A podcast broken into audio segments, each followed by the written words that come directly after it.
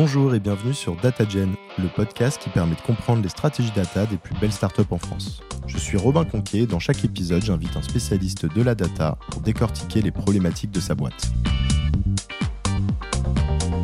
Aujourd'hui, je ne reçois personne. Je fais ce micro-épisode pour vous partager quelques news sur DataGen. Mais juste avant, je voulais vous dire quelques mots sur la genèse du podcast, parce que je l'ai encore jamais fait jusque-là. En fait, ça a commencé en 2020 j'adorais écouter les épisodes de Growth Makers de Gabriel Gourovitch, dont le concept était à peu près le même que DataGen, mais sur les stratégies growth en startup. Il interviewait des Head of Growth sur un format court, genre 30 minutes. J'ai écouté tous les épisodes en quelques mois et j'ai trouvé ça dingue d'apprendre autant de choses si rapidement sur le sujet, sur un format assez agréable d'échange avec des experts. Ça faisait quelques années que je travaillais en data chez Artefact et je me suis très vite dit, il faut que je trouve la même chose sur la data, et j'ai pas trouvé. C'est comme ça que j'ai eu l'idée de lancer DataGen.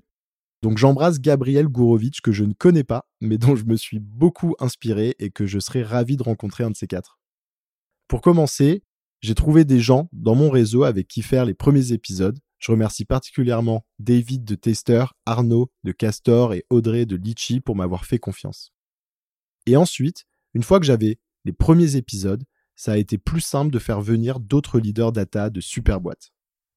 Maintenant que vous avez la genèse, je voulais vous partager trois news très importantes pour DataGen qui arrivent donc un an et six mois après son lancement. Première news. Le podcast a dépassé les 1000 écoutes sur le mois de mars 2022 et plus précisément 1200 écoutes. Pour vous donner un ordre d'idée, le podcast avait atteint les 500 écoutes il y a 5 mois, donc le nombre d'écoutes a doublé sur les 5 derniers mois, ce qui est super cool, et montre que vous êtes de plus en plus nombreux à écouter le podcast.